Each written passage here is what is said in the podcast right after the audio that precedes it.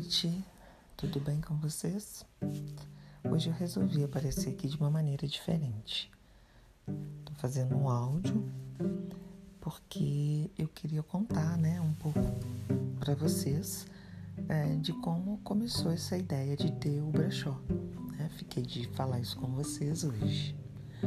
Então, mas na realidade, antes de eu começar a falar sobre a minha ideia de ter o brechó, é, eu gostaria que vocês fizessem, se fizessem uma pergunta. É, você tem preconceito em fazer compras no brechó? Quando você fala de brechó, o que, que lhe vem à cabeça? Você consegue? Vocês conseguem me responder isso?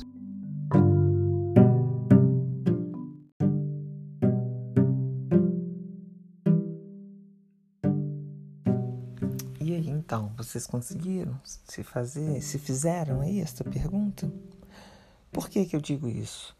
Porque eu mesma, eu tinha preconceito em comprar de brechó, comprar peças usadas.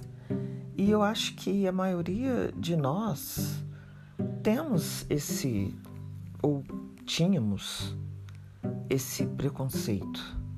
Mas isso é tudo vem da história.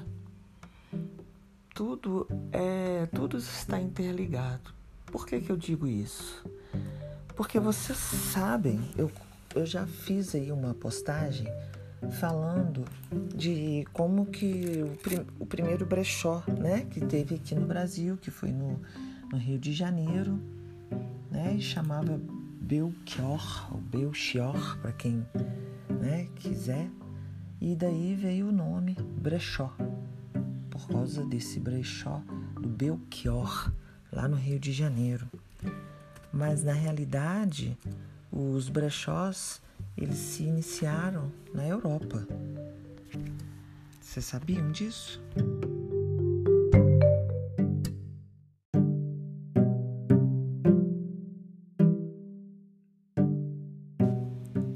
Então, tudo é história.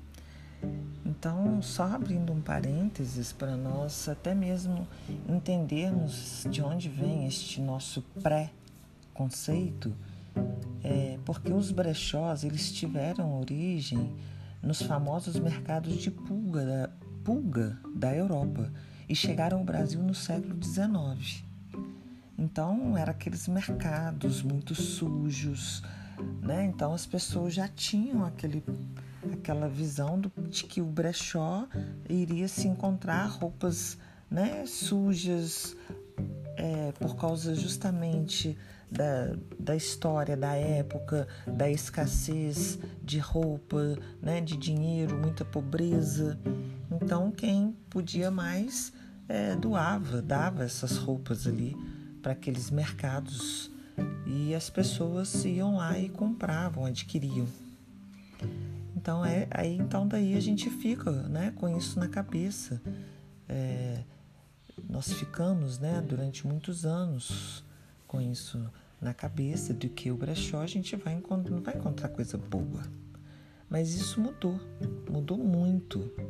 Os brechós, eles se renovaram e hoje eles investem tanto na seleção e conservação de seus produtos, quanto em se tornarem lojas de roupas novas. Porque em brechó não temos apenas roupas usadas, tem-se roupas que as pessoas compram, tá lá etiquetado e a pessoa simplesmente não usou. Não quis, chega em casa, não é aquilo. Ainda mais nós, mulheres, né? Vamos comprando, comprando, e quando vê, tem uma, uma blusinha lá no fundinho da gaveta, ainda com etiqueta, e aí de repente, né, na hora que a gente vai, que nós descobrimos essa blusa, já não é mais aquilo que a gente quer, já não é mais né, o, o, o nosso gosto.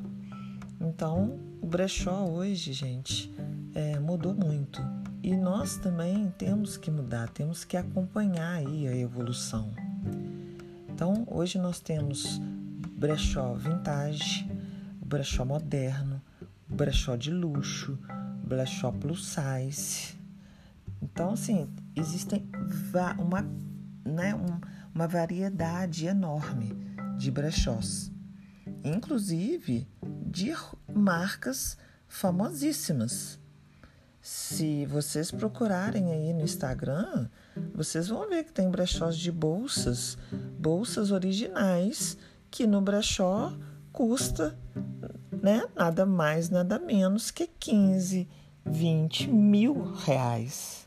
Isso é porque está no brechó. Né? Então imagina é uma, uma bolsa dela, dessa original novinha, né? Muitas pessoas não teriam condições de comprar.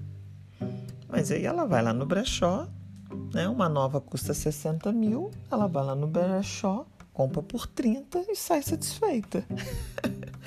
que não é o nosso caso, né? Mas não, não custa nada sonhar. Brincadeiras à parte. E aí aconteceu isso também comigo, essa evolução. Um belo dia, né, uma amiga é, chegou perto de mim, levou algumas roupas, falou que tinha algumas roupas de uma conhecida dela, roupas muito boas, e de fato eram roupas muito boas, oferecendo é, para mim e para outras amigas comprarem. E nós compramos roupas é, super conservadas, roupas com etiquetas e num preço acessível, e roupas de marca sim, roupas de marca, né? E aí eu comecei a perceber que a gente não precisa gastar tanto para estar bem vestido.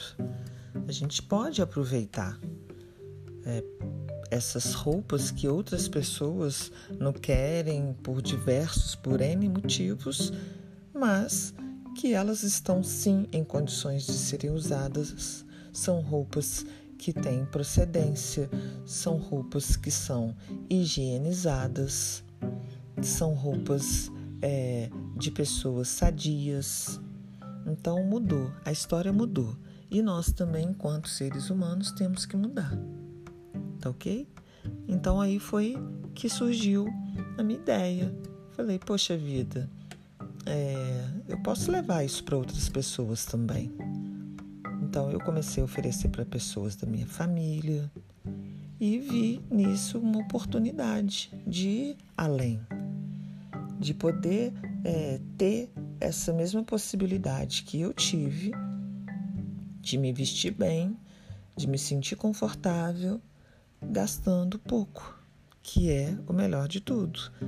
Porque afinal, né, nós não vamos ter 15 mil reais para comprar uma bolsa da Louis Vuitton correto? Mas nós podemos ter 50 reais para comprar uma, uma calça da Patogê. A gente pode ter 20 reais para comprar um vestidozinho. Pode ter 15 reais.